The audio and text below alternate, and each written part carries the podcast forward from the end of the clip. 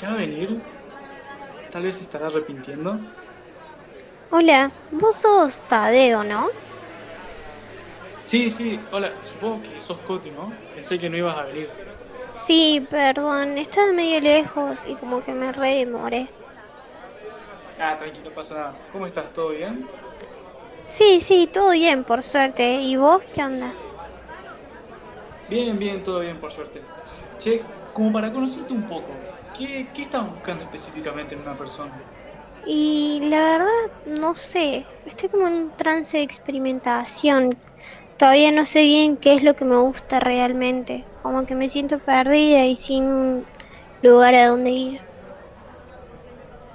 ¿Y a qué te referís exactamente con eso? Estoy como insegura con respecto a mi orientación sexual. Estoy intentando descubrirme y por eso estoy acá, con vos.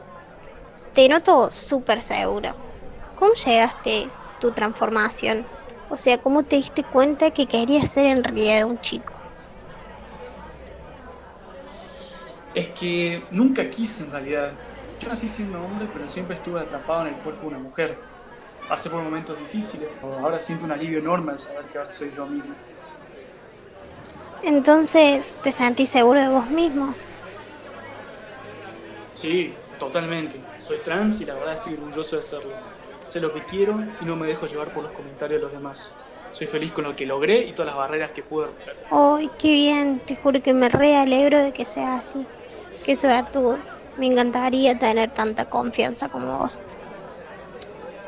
Sí, mira, si lo que quieras ser, no tenés que tener miedo a lo que digan de vos. Es más, mucha gente prefiere definirse como queer si a vos no te cobra mucho la idea de las etiquetas. ¿Cómo, cómo? Queer.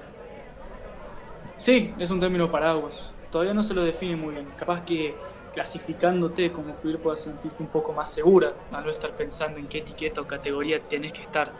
Sería menos discriminatorio para todos aquellos que no quieran definirse. Ah, mira vos, te juro que copado, me transmitís mucho más seguridad. Sí, igual te cuento que una vez yo también me sentí así. Mira, te doy un consejo.